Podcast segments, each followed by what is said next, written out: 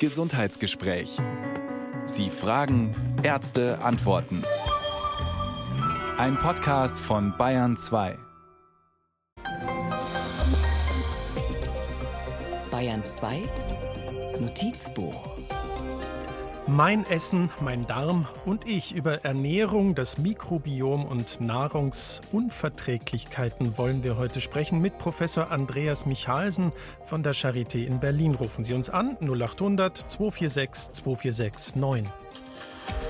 Das Gesundheitsgespräch auf Bayern 2. Gleich nochmal 0800 246 2469, wie immer die kostenfreie Nummer zu uns ins Studio. Wie kann die Naturheilkunde bei Darmbeschwerden oder Nahrungsmittelunverträglichkeiten helfen? Welche Rolle spielt überhaupt die Ernährung bei unserer Gesundheit und wie hängen Darm und Nervensystem zusammen? Das ist so ungefähr das Themenfeld, das wir heute im Gesundheitsgespräch beackern wollen, zu dem Sie Klaus Schneider herzlich begrüßt. Und Ihre Fragen beantwortet heute Professor Andreas Michalsen. Er ist Internist, Ernährungsmediziner und Fastenarzt sowie Chefarzt der Abteilung Innere Medizin und Naturheilkunde am Emanuel Krankenhaus in Berlin, ein Lehrkrankenhaus der Charité. Und wir wollten es per Leitung probieren, aber die Technik hat es nicht zugelassen. Er ist uns jetzt telefonisch zugeschaltet. Grüße Sie, Professor Michalsen. Ja, guten Morgen, Herr Schneider. Die Bakterien, Professor Michalsen, die in unserem Darm drin sind, unsere Darmflora oder medizinisch korrekt ausgedrückt das Mikrobiom. Dieses Mikrobiom wird mittlerweile von der Medizin betrachtet wie ein eigenständiges Organ. Wie geht das denn? Ja, es ist natürlich kein, nicht im eigentlichen Sinne ein eigenes Organ, aber da kommt zum Ausdruck, wenn das so gesagt wird, dass es eine ungemein große Bedeutung hat und dass es durchaus auch zum Beispiel die Masse dieser Billionen von Bakterien, die da also bei uns zu Gast sind, wenn man die zusammenrechnet, dann kommt man auf anderthalb bis zwei Kilogramm Gewicht. Ähm, oder auch die, die Gene, die sich in diesen Bakterien befinden, die, die übersteigen die Anzahl unserer gesamten Körperzellgene. Also das ist äh, wirklich ein sehr faszinierendes Thema, muss aber auch sagen, so, so ganz haben wir das alle noch nicht verstanden. Das heißt, wir stochern heute im Ungewissen oder wie? Also es ist das, wie, wie man so in der Wissenschaft sagt, das, das Hot Topic. Also wenn man auf den Kongressen, ähm, fast egal welcher Fachrichtung ist, wird das immer ganz oben derzeit angeführt. Und die technischen Möglichkeiten, das zu messen, äh, die, die werden quasi wöchentlich besser. Es ist sehr aufwendig und derzeit befinden wir uns leider wirklich in, in dieser Situation, wo man sagen muss, naja, wir wissen, das ist total wichtig, aber äh, sehr präzise ist das alles noch nicht. Es wird sich aber bessern. Mhm. Ich frage deshalb auch, weil also es erreichen uns ja dann schon auch immer wieder mal kritische Mails, heute kurz vor der Sendung auch wieder. Ähm, das scheint so ein Themenfeld zu sein, natürlich auch gerade im Bereich der Naturheilkunde, wo so die Zweifler sagen, Moment, ist denn das alles wissenschaftlich überhaupt erwiesen oder also gibt es da auch wirklich langfristige Studien dazu oder erzählt uns dieser Naturheilkundler da irgendwas, was er mal ein, zwei Mal ausprobiert hat und gesehen hat, ja, das könnte klappen. Ähm, wie, wie ist das? Ja, spannend. Also ich kann das, ich kann beides verstehen. Also wenn man euphorisch ist über das Mikrobiom, aber auch sehr, sehr äh, kritisch. Also absolute Einigkeit. Wirklich, wir reden hier auch sagen wir, über Top-Wissenschaft. Ne? Also in den besten Zeitungen der Welt, wo, wo äh, meine Gruppe und ich auch äh, publizieren, absolute Einigkeit ist, dass das enorm wichtig ist, dass viele, viele Erkrankungen entscheidend beeinflusst werden über unser Mikrobiom. So weit, so gut. Dann schließt sich aber natürlich die andere Frage an, ja, und was machen wir jetzt damit? Ne? Und da wird natürlich derzeit, ich hatte es schon gesagt, es ist noch nicht alles präzise übers Ziel hinausgeschossen, dass dann Leute sagen, ja, wenn man diese, dieses Bakterienpräparat aus der Drogerie oder aus der Apotheke einnimmt, dann kann ich Allergien oder schlimme Krankheiten heilen. Soweit sind wir bis auf wenige Ausnahmen noch nicht. Jetzt ist es aber wie immer, ne, die Menschen es gibt natürlich auch Geschäftsmodelle und äh, Firmen und Menschen wollen Geld verdienen, die dann dafür schon übertreiben. Das hat aber gar nichts jetzt mit Naturheilkunde äh, speziell was zu tun. Das ist einfach die, der gesamte Medizinmarkt, der das Thema natürlich jetzt schon aufgreift und da ein bisschen mehr verspricht über Marketing, als man wissenschaftlich weiß. Dann wollen wir uns doch heute so wissenschaftlich wie möglich dem Ganzen nähern, rufen Sie uns an. 0800 246 2469 ist die Nummer zu uns ins Gesundheitsgespräch. Mein Essen, mein Darm und ich über Ernährung, das Mikrobiom und Unverträglichkeiten sprechen wir heute mit Professor Andreas Michalsen. Rufen Sie uns an, stellen Sie Ihre Fragen, wie immer kostenfrei. 0800 246 2469. Professor Michalsen, bevor ich gleich mit unserer ersten Anruferin weitermache, wo es, wie ich lese, um Zöliakie geht, ähm, erstmal kurz noch die allgemeine Frage an Sie. Wie kommt es eigentlich zu einer Nahrungsmittelunverträglichkeit? Habe ich die von Anfang an oder kann die auch erst entstehen? Und wie merke ich das? Ja, beides. Also es gibt Nahrungsunverträglichkeiten jetzt wie die, äh, die Laktoseintoleranz, also die Unverträglichkeit von Milchzucker, das ist weitgehend genetisch bedingt und wird dann übers Alter etwas stärker. Andere Unverträglichkeiten, die, die ent entwickeln sich im Zusammenspiel eben von diesen Darmbakterien mit, mit der Umwelt, zum Beispiel auch wenn man eine, sagen wir, eine Reisekrankheit hat, eine Durchfallerkrankung oder im schlimmsten Fall eine Salmonellose, dann kann es das sein, dass das mal Wochen, Monate lang danach gestört ist, das Mikrobiom. Und auf einmal verträgt man gewisse Speisen nicht mehr. Und das ist also ein hochkomplexes Zusammenspiel. Deswegen ist auch die Diagnose jetzt mit Ausnahme der Laktose und der Fructoseunverträglichkeit, die ist relativ schwierig. Das ist nicht so einfach, wie wenn man den Cholesterinspiegel bestimmt. Weil ich wahrscheinlich erstmal irgendwelche Magenbeschwerden, Darmbeschwerden, Bauchweh habe oder sowas? Und ja, genau, man hat unspezifische Beschwerden, äh, ja, Durchfall, Blähungen, äh, Schmerzen. Und sagen wir mal, der, letztlich kann man es nur dann auch herausfinden, was einem gut tut, indem man Dinge weglässt und sie dann wieder isst und dann wieder weglässt und wieder isst. Und da wir ja nicht nur ein Nahrungsmittel essen, sondern da haben wir jedes Gericht viele, viele mhm. Einzelstoffe zusammen, ist das eine recht mühsame Angelegenheit, das rauszukriegen, aber an, dem, an der Stelle kommt man da nicht dran vorbei. An der Stelle begrüße ich Frau Eva Frisch, die mit Zöliakie zu kämpfen hat, vermute ich. Grüße Sie. Grüße Sie. Ja, mit ja. Zöliakie. Ja. Wie hat sich das denn geäußert bei Ihnen? Ja, das ist schon lange her. Ich war 53 Jahre. Da wurde das immer schlimmer mit Durchfällen. Gewichtsabnahme, ich habe dann nur noch 42 Kilo gewogen. Ja, dann kam ich ins Krankenhaus und da wurde das dann doch schnell festgestellt. Interessanterweise war es nämlich so, ich habe zu Hause sehr viel Hafer gegessen. Da war das nicht so schlimm. Aber im Urlaub, wo es Semmeln gab, da ging es immer los. Mhm. Äh, und haben Sie damit, das hat sich nicht gebessert seitdem. Sie müssen jetzt einfach verzichten auf alles Mögliche. Ja, ja, ja dann war das schnell vorbei. Glutenfrei habe ich dann gelebt. Gluten ist ja wahnsinnig in wahnsinnig vielen Nahrungsmitteln, ja, Professor ja. Michalsen. Gibt es denn irgendeinen Ansatz, außer lassen Sie es halt weg?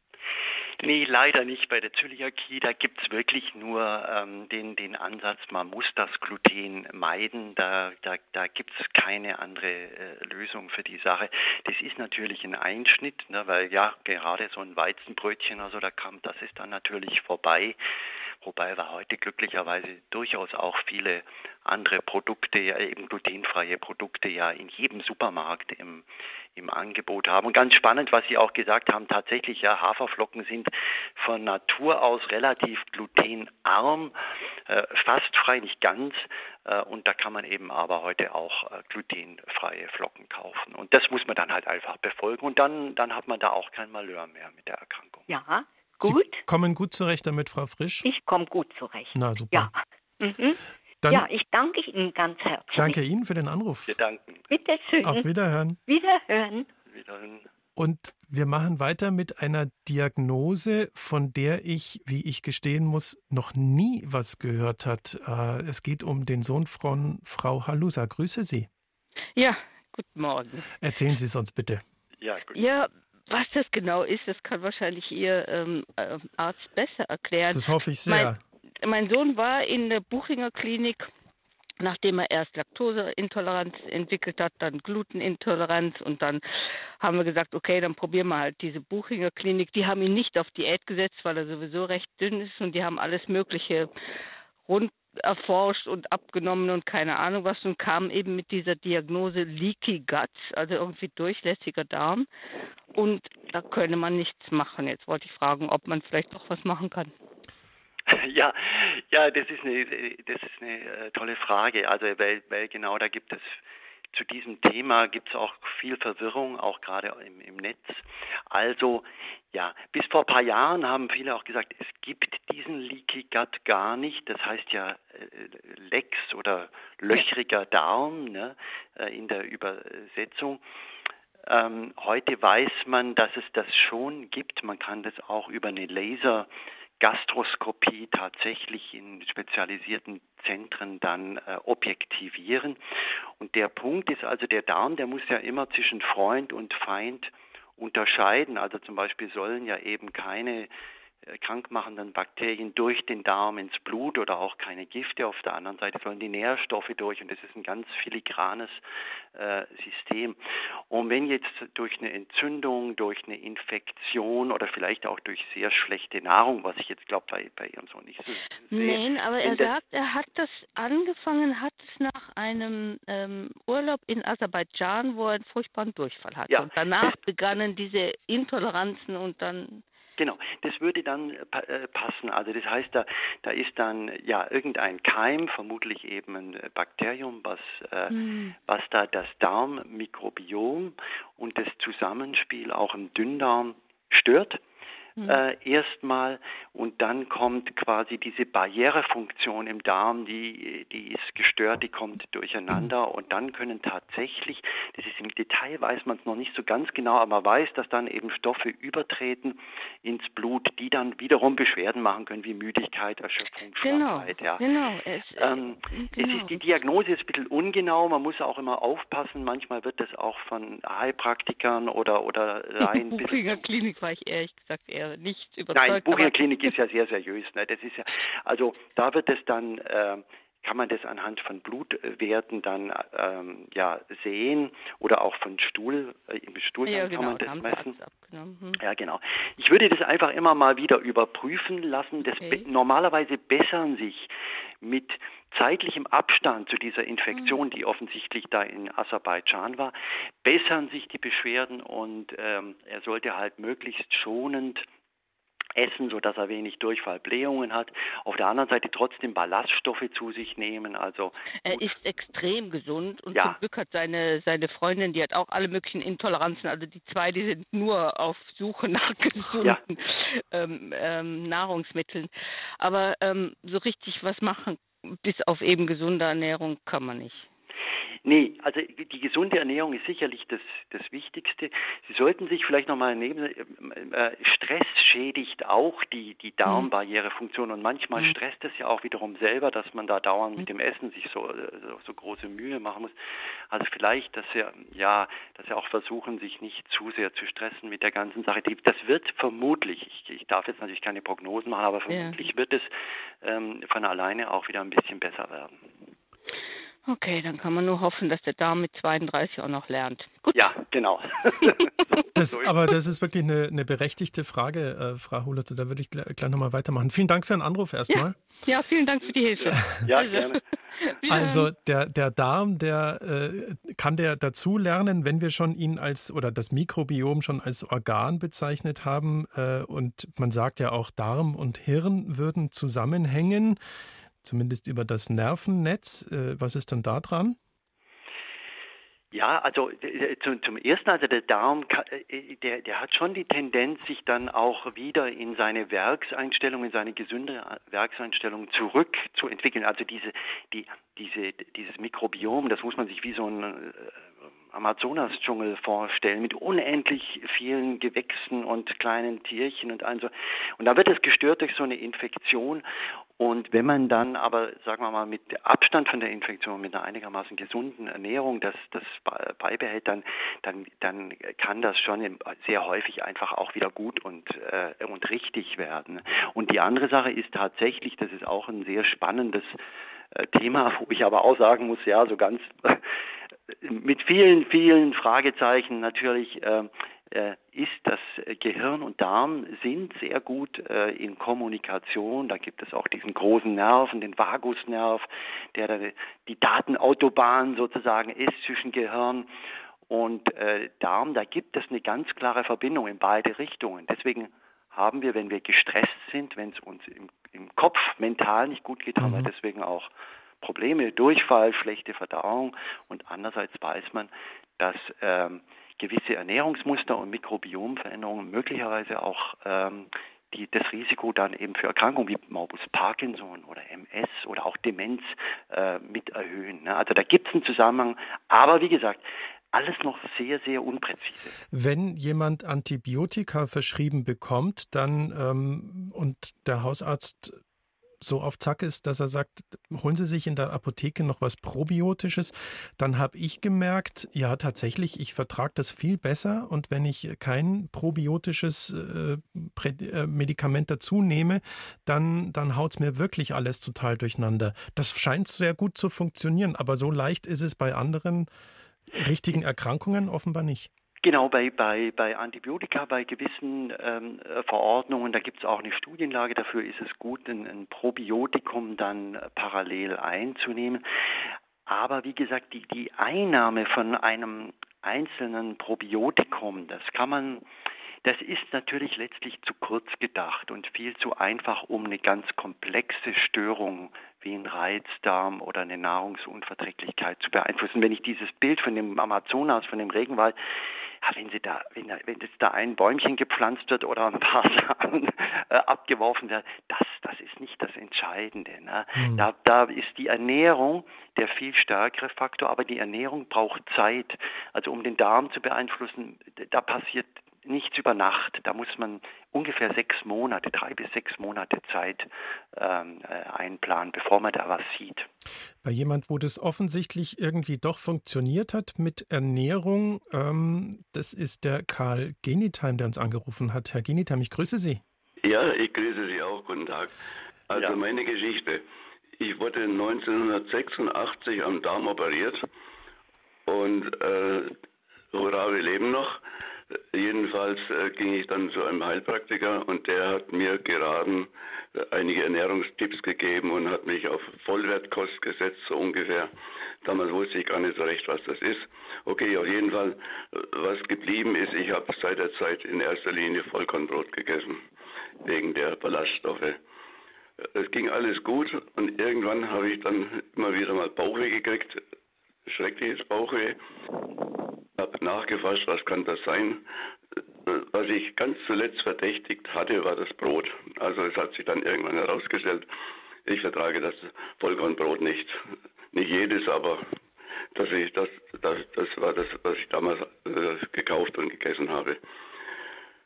Und äh, dann äh, hat mir die Bäckerei eine Zutatenliste gegeben, da habe ich mir wieder ein Brot ausgesucht, dann ging es wieder eine Zeit lang gut und dann ging es wieder los. So, dann habe ich gesagt, jetzt kaufe ich mir eine Getreidemühle.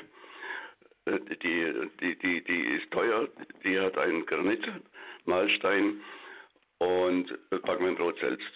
Okay, das mache ich mit Dinkel und Hafer und seit der Zeit ist Ruhe, seit der Zeit geht es mir gut. Ich brauche keine Medikamente, ich bin 80 Jahre alt lebe ohne Medikamente, nur ein paar Nahrungsergänzungsmittel.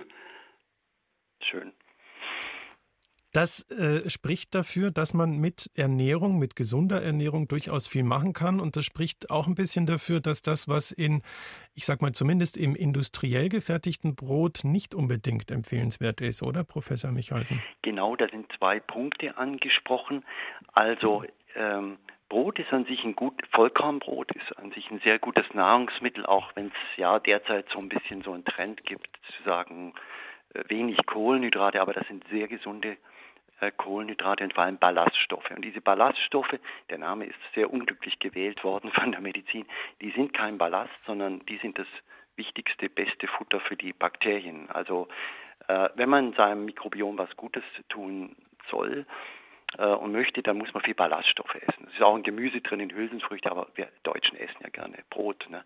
Also das ist schon mal gut. Und dann ist aber tatsächlich so, äh, dass Zusatz, Sie haben es angesprochen, Industrieessen.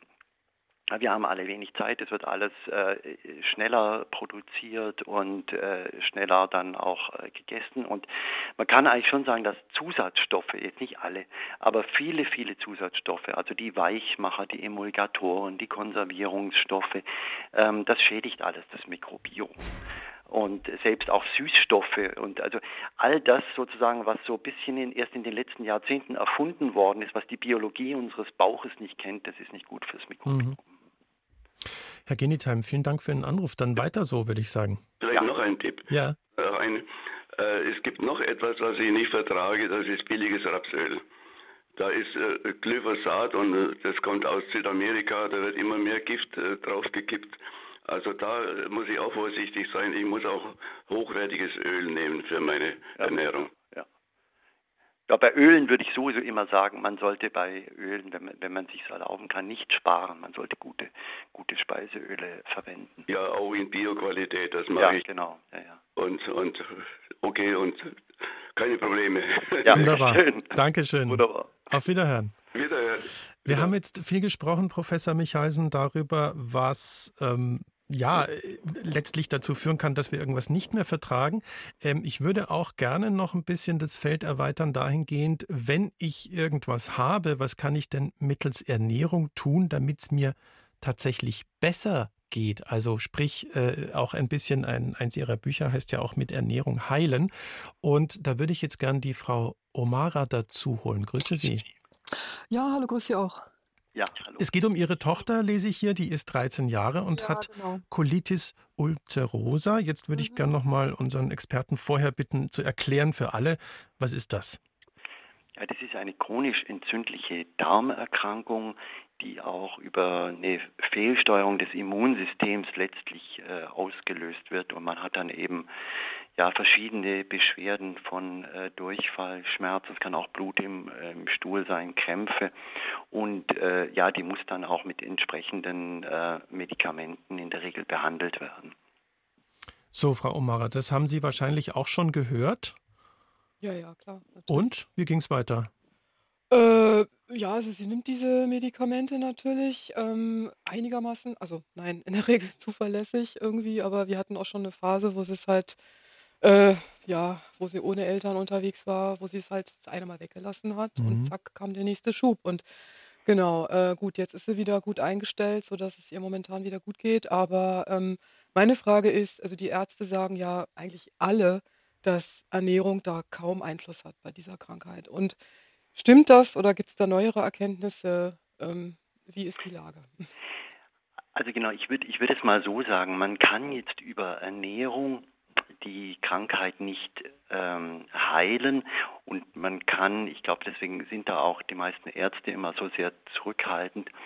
Man, man sollte jetzt nicht sagen, ja, jetzt mache ich was anderes an der Ernährung und jetzt setze ich erstmal die Medikamente ab. Also die Medikamente sind einfach sehr wichtig, um, um diese Entzündung erstmal unter in Schach zu halten. Ja. Ähm, auf der anderen Seite weiß man gerade bei der Colitis ulcerosa, dass das Mikrobiom da mit eine große Rolle spielt. Es gibt auch ein Medikament, tatsächlich ein Probiotikum, das da als ergänzende Therapie, wenn, wenn die anderen nicht vertragen werden, zugelassen ähm, ist. Das sind dann E. coli-Bakterien äh, drin. Und ich will mal so sagen, die, die, die Bäume wachsen da nicht den Himmel, aber es gibt schon Studien, die zeigen, dass man mit einer Ernährungsberatung, mit einer Ernährungstherapie, die aber individuell vorgenommen werden muss, ähm, dass man damit die äh, Beschwerden bessern kann. Da gibt es schon Evidenz. Ne?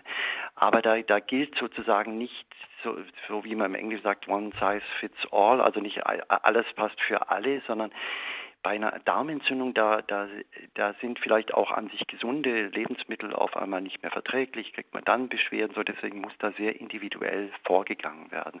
Es gibt übrigens auch noch andere Daten, das ist jetzt bei 13 Jahren natürlich noch nicht so einfach, aber dass man, dass es äh, Stressreduktion, also insgesamt, sagen wir mal, ein guter äh, äh, ein guter Lebensstil tut der Erkrankung auch gut. Klar, wenn man jetzt 13 ist, kann man da nicht anfangen, äh, autogenes Training dauernd zu machen. Aber ich will nur sagen, die Erkrankung ist schon beeinflussbar, aber zunächst müssen die Medikamente ran, damit da Ruhe reinkommt. Ist sie denn auch heilbar? Ja, also ich, äh, ich habe Patientinnen und Patienten, die dann wirklich Ruhe hatten, also durch, durch die Kombination von Medikamenten, da ist meine andere Lebensphase äh, äh, reingegangen, kommen wir das auch weglassen und mit gesunder Ernährung. Es bleibt aber immer diese diese Verwundbarkeit, also das, es reichen dann halt immer wieder irgendwelche Stressoren oder wie wir sagen Trigger und dann kommt das wieder zurück. Also das bleibt diese äh, diese Neigung dann. Hm. Das heißt, man, man muss jetzt einfach schauen, dass, dass man möglichst beschwerdefrei bleibt. Und es bleibt aber auch so ein bisschen die Hoffnung, vielleicht tut sich ja in der Medizin noch etwas in Richtung, irgendwann kann man auch wirklich noch besser gegensteuern. Absolut. Also sowohl von diesen klassischen Medikamenten, diese Biologika, die da eingesetzt werden, da tut sich sehr, sehr äh, viel. Ähm, und auf der anderen Seite, wir haben ja über das Mikrobiom jetzt schon ein paar Mal gesprochen, der, der Fortschritt ist, ist sehr beeindruckend. Also ich gehe schon davon aus, dass man in zehn Jahren, also gibt es zwei, zwei, drei große wissenschaftliche Arbeitsgruppen in, in Israel, in, in, in Boston und in London, die, die, die gehen schon davon aus, dass man in, in fünf bis zehn Jahren da äh, präziser eingreifen kann und dann damit auch behandeln. Von daher, Frau Omara, können wir jetzt eigentlich nur hoffen, ehrlich gesagt. Mhm. Ja, aber das klingt ja schon mal vielversprechend mit ja. Immerhin. Da Immerhin. Mhm. Dann alles genau. Gute für Ihre Tochter genau. und vielen Dank für den Anruf. Ja, genau, alles Gute. Ja, danke schön. Auf Tschüss. Wiederhören.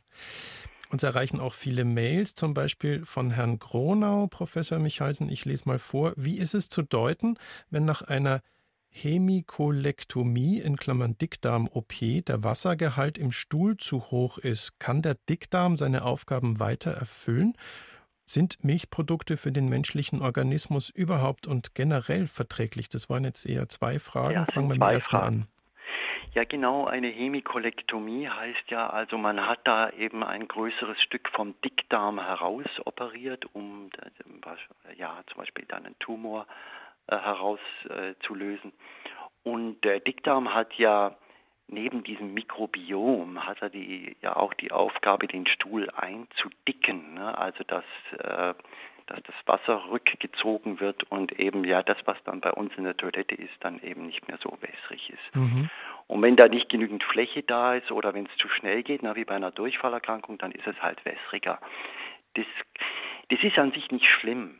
Also äh, ich denke, dass das hat jetzt, das ist vielleicht ja ein bisschen unangenehm und so, aber aber als solches hat es jetzt kein kein Krankheitswert. Ne? Da würde ich jetzt mal sagen, äh, es gibt schon auch in der Naturerkunde, bei Durchfall gibt es Dinge wie Heilerde oder Flohsamen. Man könnte vielleicht mal mit Flohsamen ähm, versuchen, ob das da äh, eine Wirkung hat. Aber als solches ist es erstmal äh, kein Problem. Und also, weil da, äh, verbunden mit der Frage, kann der Dickdarm seine Aufgaben weiterhin erfüllen? Ja, ja, kann er. Kann das er. ist doch schon mal gut. Ja, genau. Und das Zweite mit der Milch, das ist natürlich eine große Frage. Ne? Da wollt, ich will ja jetzt nicht stundenlang drüber reden, aber ich würde mal so sagen, es sind zwei Punkte wichtig. Viele Menschen vertragen Milch nicht äh, gut, eben weil, weil die Laktoseintoleranz in anderen Erdteilen ist ja noch viel stärker ne, in, in Afrika oder in, in Asien, weil das eben nicht vorgesehen war von der Biologie. Wir machen ja erst Vieh und Acker, äh, äh, Viehzucht und Ackerbau seit 10.000, 12.000 Jahren. Wir, wir, waren ein bisschen zu schnell. Und hm. die meisten Menschen, die vertragen deswegen auch vorverdaute Milchprodukte, von Bakterien vorverdaute besser. Und die empfehle ich auch. Das heißt, ich spreche jetzt von Joghurt, Kefir, äh, Buttermilch oder gereiftem Käse. Und das Trinken von Milch empfehle ich persönlich sowieso nicht, weil das ist für mich ein Getränk, damit Kälber groß werden. Ähm, es gibt keine nennenswerten Vorteile für Milch als Getränk. Es hilft auch nicht gegen Osteoporose, wie man früher dachte. Also würde ich sagen, Milchprodukte ja, möglichst fermentierte. Und Bio ist auch da der Vorzug zu geben. Ich bin gespannt auf die Zuschriften, die wir dann kriegen von ja. der Milchindustrie und Milchfans. Ja, genau. Aber das lasse ich jetzt einfach mal so stehen und ne, mache weiter mit einer Dame, die uns anonym angerufen hat. Ich hoffe, sie fühlt sich jetzt gleich angesprochen. Stichwort, äh, sie hört etwas schlecht, aber es geht um Darmprobleme, die sie schon lange hat, unter anderem Verstopfung. Ich grüße Sie. Hallo. Ja, klappt doch wunderbar. Hallo. Ja, ich habe mitgehört. Super. Erzählen Sie ja, uns. Bitte? Ja, Erzählen Sie hab, uns. Ich habe schon seit einigen Jahren also so Probleme, also total. Ich habe schon immer mit dem Stuhlgang Probleme gehabt, Verstopfung. Aber die letzten Jahre ist es so schlimm. Äh, alle drei Wochen und dann nur mit Abführmittel. Mhm, Und dann verspüre ich keinen Drang, sondern ich presse und da geht der Darm, der wölbt sich dann vor. Ich habe vor Jahren, da habe ich einmal Acidophilus Ura ja. N eingenommen zur Unterstützung. Ich weiß nicht, was ich machen soll. Es mhm. ist also also Abführmittel nehmen zu müssen, ist natürlich schon wahnsinnig unangenehm. Ich glaube, Problem ist ähm, beschri äh, beschrieben genug. Ähm, Professor Michalsen, was, wo würden Sie ansetzen? Ja, also man muss natürlich zu, zunächst auch nochmal, wahrscheinlich ist das gemacht worden, aber natürlich auch nochmal diagnostisch gucken. Also da würde ich dann schon eine Darmspiegelung. Habe ich durchführen lassen. Haben Sie, ah, ja. ja. ja.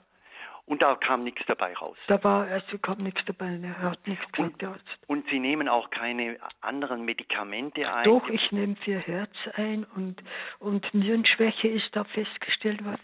Ja. Vor einem Jahr habe ich noch keine Nierenschwäche gehabt, jetzt habe ich Nierenschwäche, Herzschwäche ja. Und ich habe auch ein Stent im Herz.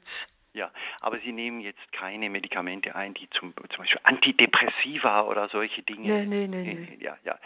Ähm, also Mittel, die in der Neurologie eingesetzt werden, die können manchmal auch den Darm träge machen. Ja, Verstopfung ist schwierig zu behandeln, ganz, ganz äh, ohne Frage.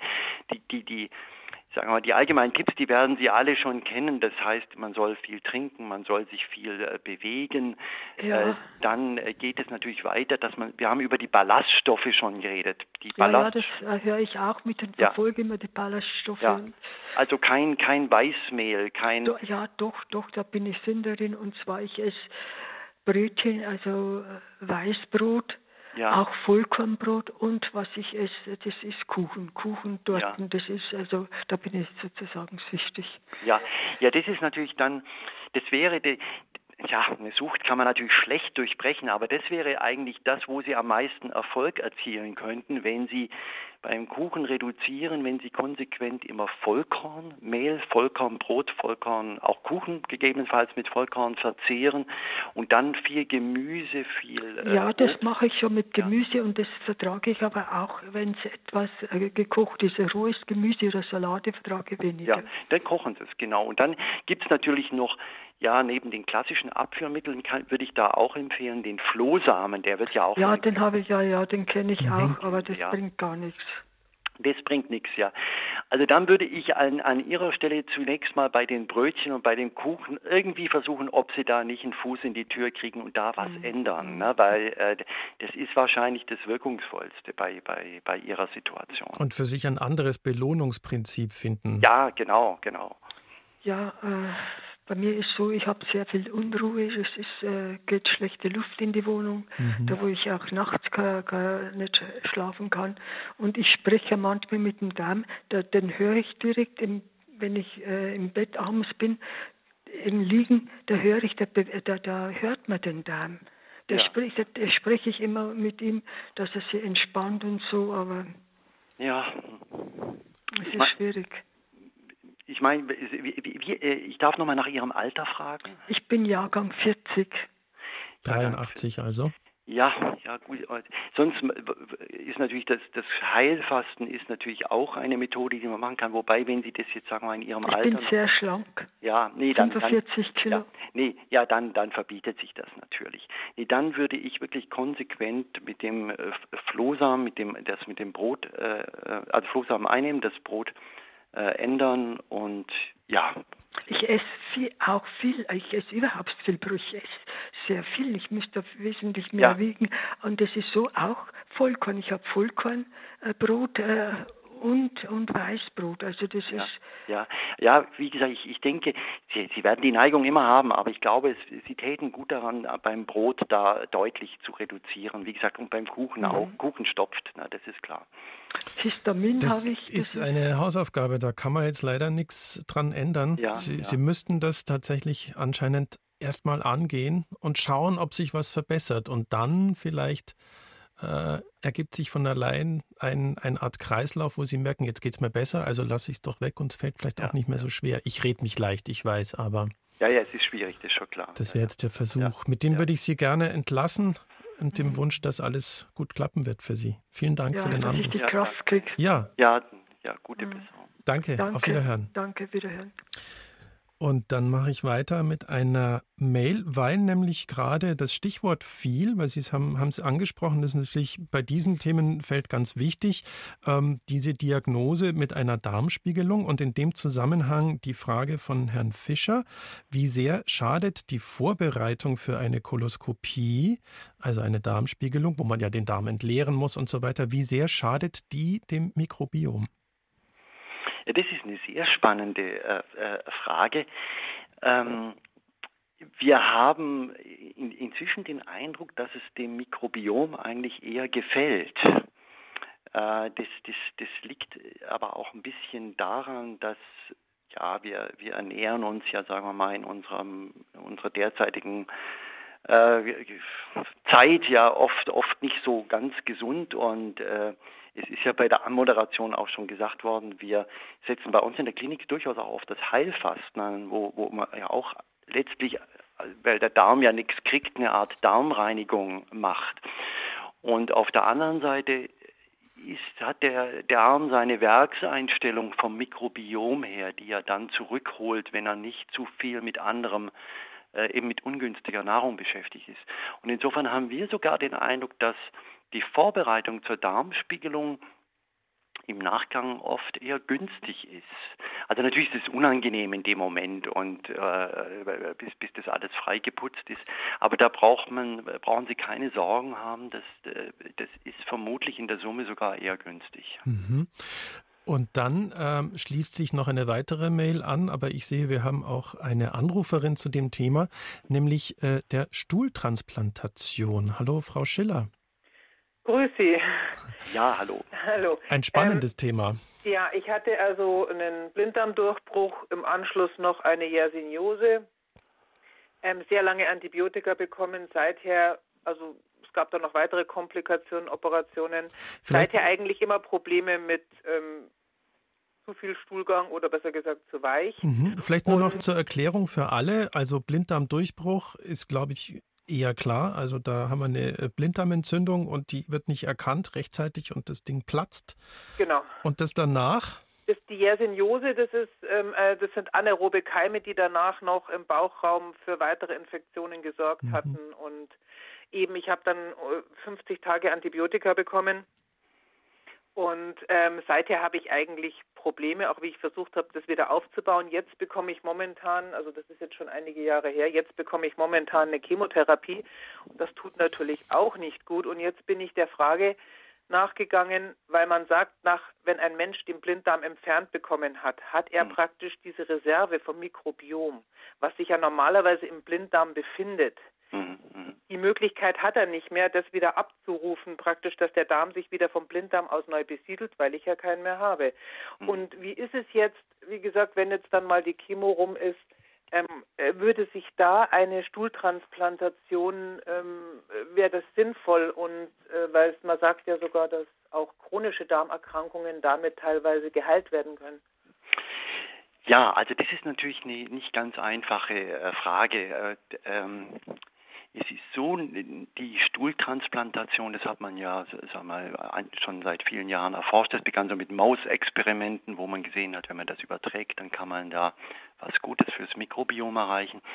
So Stand heute ist, dass man ähm, die Stuhltransplantation mit Erfolg bei Clostridium difficile Infektion einsetzt. Das ist auch eine, das haben Menschen, wenn sie ganz lange auf der Intensivstation und mit sehr viel Antibiotika behandelt werden, ähm, die das dann bekommen. Und da ist es tatsächlich erfolgreich. Die an, bei Reizdarmsyndrom, das ist ja jetzt sagen wir mal eher eine, eine leichtere Erkrankung, die aber auch äh, ja mühsame Beschwerden machen kann. Da hat man festgestellt, ja, die Stuhltransplantation, die macht es besser, aber das hält nicht länger vor als drei bis sechs Monate. Und jetzt ist bei Ihnen die Situation ja auch kompliziert oder komplex. Ne? Sie haben es erwähnt, da waren jetzt viele, viele Antibiotika, Chemotherapie. Klar, das ist alles erstmal für den Darm schwer. Ähm, für den Darm sehr schwer, da in irgendeiner Balance zu bleiben. Ich bin mir nicht sicher, ob die Stuhltransplantation bei Ihnen einen nachhaltigen Erfolg hätte. Ich würde es, glaube ich, wirklich erstmal mit einer sehr guten Ernährung probieren, wenn, wenn, äh, also wenn dann eben keine Antibiotika, keine Chemotherapeutika mehr reinkommen, äh, mit ballaststoffreich, so fermentierten ähm, Lebensmitteln und würde dann den Stuhl mir diagnostisch, also mit, äh, mit der Gensequenzierung anschauen. Und dann müssten Sie das nochmal, dann würde ich Ihnen empfehlen, eigentlich in ein Zentrum auch zu gehen, die die Stuhltransplantation äh, machen und das dann situativ besprechen und entscheiden. Situativ besprechen. Ja. Okay. Und diese Gensequenzierung, ähm, das kann ja auch nicht jedes Krankenhaus oder jedes. Nee, deswegen, da müssen Sie schon, also die Zentren, die Stuhltransplantationen machen, die, die, die machen das auch. Die Gensequenzierung, das ist ein bisschen, äh, das ist eine Wahnsinnsrechenarbeit. Das ist also nicht, dass man da auf einem Blatt alle Ergebnisse rausgeht, sondern müssen Biomathematiker ran und das leisten sich dann auch nur solche Zentren. Aber das ist, das ist jetzt zunehmend der Standard, ne, dass man eine Gensequenzierung dann des Stuhlgangs macht, wenn so eine Fragestellung im Raum ist. Okay, dann sage ich schon mal vielen Dank. Ja, gerne. Und Ihnen alles Gute bei diesen jo. vielen Baustellen, die Sie haben. Aber so wie Sie klingen, kriegen Sie das hin. Sie ja, klingen, das hoffe ich auch. Ja, ja genau. Dann, dann klappt das auch, Frau Schiller. Vielen Dank. Jo, vielen Dank. Ja. Wiederhören. Wiederhören. Bevor ich mit Frau Berger äh, weitermache, Professor Michalsen, noch kurz die Frage, weil Sie es angesprochen hatten, das Fasten, das Heilfasten. Dann gibt es ja auch noch das Intervallfasten. Und wir haben eine Mail bekommen, die vorzulesen jetzt viel zu lang wäre. Ein sehr kritischer Hörer, wie mir scheint. Mhm. Ähm, ich greife jetzt nur mal eine Frage raus. Gibt es denn tatsächlich auch Belege dafür, dass ähm, Fasten auch längerfristig Effekte hat? Jein, also das ist natürlich ein, ein junges Forschungsgebiet. Das Fasten kommt ja insgesamt aus der, aus der Erfahrungsmedizin. Ne? Buchinger, Meyer, diese Leute, mhm. das waren ja keine Forscher, sondern haben einfach gesehen, dass sie damit ihre Patienten heilen. Und das Intervallfasten ist ja dann der, der, das Jüngere. Da, weil das auch in Amerika so, so stark äh, eingeschlagen hat, äh, haben wir da inzwischen Langzeitdaten so über zwölf Monate. Äh, mehr hat man in der Regel bei Medikamentenstudien auch nicht. Mhm. Und äh, da, da kann man sagen, das Intervallfasten hat seine Wirkung, wenn man also Gewicht abnehmen möchte, wenn man seinen Diabetes verbessern möchte. Ähm, also Stoffwechsel und Gewicht. Also da haben wir Evidenzen beim Heilfasten, haben wir eher Kurzzeitstudien. Wir und andere sind gerade dabei, neue Daten zu publizieren. Hier an der Charité haben wir zum Beispiel verschiedene Fragestellungen am Laufen äh, Multiple Sklerose-Therapie, zum Beispiel Bluthochdrucktherapie. Also die werden jetzt mehr und mehr kommen. Das ist, sagen wir mal, eine normale Situation, dass man, äh, Forschung kostet ja auch Geld, muss auch irgendwie bezahlt werden, ne? die fällt nicht vom Himmel. Aber da wird sich was tun. Ich bin ganz zuversichtlich beim Fasten. Natürlich bin ich auch ein Fan davon. Insofern habe ich da sicherlich auch nicht den ganz, ganz objektivsten Blick. Aber das, was wir bislang sehen, das schaut gut aus und deckt sich eben mit dem, was wir auch in der jahrzehntelangen Erfahrung sehen. Ne? Also man kann immer nach Studien rufen, das, wir machen die selber auch, aber wir haben halt auch, sagen wir mal, 30, 40.000 Patienten behandelt mit, mit Heilfasten und da sehen wir eben auch, dass der Effekt länger hält. Die Frage ist allerdings, ob Sie mit dieser Methode zum Beispiel Frau Berger auch helfen könnten oder eher nicht. Hallo Frau Berger, Sie warten schon sehr lange. Jetzt sind Sie dran. Ja, grüß Gott. Grüß Gott. Ja, grüß Gott. Ähm, Erzählen Sie. Ja, und zwar habe ich bin 77 Jahr, 67 und habe eine Sorbitunverträglichkeit, die sich der Gestalt äh, äußert, dass wenn ich ähm, so Früchte, so Kernobst esse, sehr stark Blähungen habe. Mhm. Riecht zwar nicht, aber es ist trotzdem unangenehm, wenn man irgendwo mhm. äh, in der Öffentlichkeit ist, da muss man es unterdrücken und dann kriegt man so einen Blähbauch. Genau, und da wollte ich fragen, äh, da es ja im Sommer so Pfirsiche, Nektarinen und sowas gibt und das ist ja gerade auch für mich das, was den Sommer auch mit ausmacht. Mhm. Ähm, äh, gibt es da eine Möglichkeit und warum ist es überhaupt gekommen? Früher habe ich es ja vertragen. Ja, das sind auch spannende Fragen. Also Sorbit ähm, ähnlich im Darm quasi verstoffwechselt wie Fructose. Ne? Also bei den Früchten sind wir ja. da. Ne? Mhm. Und da hat jeder Mensch auch eine, das wird über Transporter im, im Darm also so molekulare da Transporter im Darm wird das bewerkstelligt. Die sind nicht immer in gleicher Menge vorhanden übers Leben oder auch über die äh, gesundheitlichen Situationen, die sich ja immer im Laufe des Lebens äh, ändern. Aber so gen generell, sagen wir mal, ist es bei allen Menschen so, dass wenn man mehr als 30 Gramm oder 40 Gramm Fructose zu sich nimmt, kriegen alle irgendwie Probleme oder eben die, das Korrelat an Sorbit ne? Oder mhm. Fructose und Sorbit, dann kriegen alle Blähungen oder Durchfall äh, oder, oder Schmerzen, weil einfach nicht mehr von den Transportern da weitergeleitet wird und dann bleibt es im Darm hängen und die Bakterien weiter unten, die freuen sich dann, die haben dann ein Festmahl, aber produzieren eben auch viel Gase und solche Dinge dann. Ne? Und ja, viel, es gibt da keine präzise, konkrete Therapie, wo ich jetzt sagen würde, ja, dann nehmen Sie das und das ein und dann wird es besser. Aber da das Ganze ja vom Gesamtzustand des Darmes abhängt, denke ich schon, dass es immer gut ist, grundsätzlich an der Ernährung mal äh, zu schauen, ob man die grundsätzlich verändern kann, also jetzt nicht nur was Obst anbelangt. Und wenn eben kein Untergewicht besteht, sondern wenn man vielleicht auch sogar ein bisschen Übergewicht hat, dann ist tatsächlich auch eine Heilfastenkur über fünf bis sieben Tage eine Möglichkeit da, das nochmal neu aufzubauen. Also okay. tatsächlich äh, stellen Sie mhm. in Aussicht, mit einer Heilfastenkur könnte man so weit kommen, dass die Unverträglichkeit nicht mehr da ist beim nächsten Mal, beim nächsten Pfirsich? Nee, die Unverträglichkeit wird nicht kom komplett weggehen, weil die ist, die, die ist, sagen wir mal, in der Veranlagung da, mhm. sowieso bei jedem Menschen, quasi ab der Menge und bei Ihnen jetzt, jetzt, jetzt besonders. Aber wann immer wir an dem, an dem Gesamtmikrobiom was ändern, da quasi was modifizieren, dann kann es sich verbessern. Ich sage bewusst kann. Na, das ist äh, mhm. äh, und da gibt es eben diese beiden Möglichkeiten, grundsätzlich die, die, die Ernährung nochmal anders aufzustellen oder aber eben mal äh, den, den Darm zurückzuführen. Ja, ich, ich nenne da immer diesen Begriff Werkseinstellung. Ne? Mhm. Und das ist für mich das Fasten letztlich. Ne? Okay. Und das, ja, jetzt ja. habe ich noch eine Frage. Was, äh, was, was meinen Sie mit Ernährungsumstellung?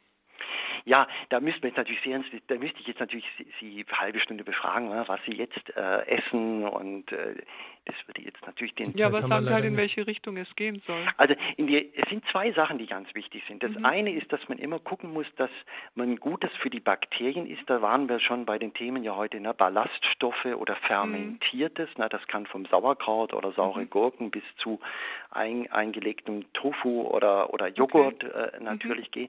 Auf der anderen Seite gucken, was man verträgt. Es nützt mhm. nichts, wenn man was sehr Gesundes auf dem Teller hat. Mhm aber der Körper das offenbar, das sieht man ja dann am Bläh- und Durchfall, das, dem das nicht bekommt. Das heißt, man muss okay. immer einen Kompromiss finden, dass es möglichst mhm. darmgesund ist. Oder wenn es nicht schmeckt. Genau, genau. Wichtiger Punkt. Und auf der anderen Seite muss es auch verträglich sein und natürlich, das will ich nicht vergessen, und es sollte schmecken. Mhm, okay. Versuch also es wert. Schon, ja, ja.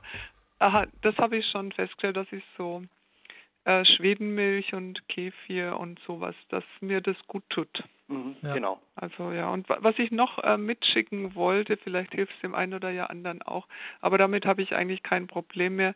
Ich habe auch so eine Glutenunverträglichkeit, also und zwar habe ich Jahre gebraucht, um da drauf zu kommen, erst äh, durch so eine basische Diät, die ich wegen meiner Hüftarthrose gemacht ja. habe, bin ich drauf gekommen, dass ich das Weizen überhaupt nicht vertrage. Ich werde ja. danach sehr, sehr stark müde ja. und am nächsten Tag habe ich Migräne.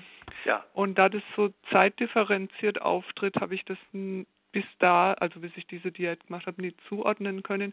Aber für mich ist es kein Problem, denn wenn ich einen Kuchen esse, dann muss ich vorher eine Tasse Kaffee und dann noch zwei dazu trinken, dann vertrage ich das. Ja, sehr schön. Mit Kaffee. Ja, und, ja. ja vielleicht hilft es dem einen. Ja, das ist auch nochmal gut, dass Sie das sagen. Wir hatten ja vorher die Zöliakie, das ist ja die ganz, äh, äh, die Krankheit, wo man ja gar kein Gluten zu sich nehmen darf. Und es gibt aber auch zwei bis drei Prozent der Bevölkerung, die haben eben ähm, die können Weizen nicht gut vertragen, ohne dass man eine Zöliakie hat. Ne? Und äh, Weizen und auch andere glutenhaltige äh, Produkte. Und da, genau, und da muss man sich dann anderweitig behelfen. Wobei in dem Punkt, da wollte ich Ihnen fast widersprechen, weil ja. ich habe äh, bis vor fünf Jahren diese äh, Symptome gehabt, da das sehr zeitverzögert aufgetreten ja. ist, die Wirkung, habe ich das nie mit einem Essen in Verbindung bringen können. Und ich denke, dass die Weizenunverträglichkeit viel, viel höher ist als drei Prozent. ja, dass das ja. viele Leute gar nicht wissen. Jetzt das ist natürlich eine heiße Frage, ne, weil ich bin da ein bisschen zurückhaltend und wie auch viele andere Kollegen, weil es gab jetzt halt auch eine Phase, wo man das Gluten und den Weizen, ich sag mal so, sehr verteufelt hat. Ich sehe schon, wir müssen eine weitere ja. Sendung dazu machen. Wir ja, sind genau, schon genau. fertig. Vielen Dank, Frau Berger. Ja, und auch Ihnen, äh, Professor Michaisen, vielen Dank nach Berlin. Nächste Woche Thema Angst, Depression, Burnout. Wie begegnen wir den Gefahren für unsere Psyche mit Ulrike Ostner und Professor Reinhard Schüppel. Herr Michaisen, Dankeschön. Ja, gerne. Danke Ihnen.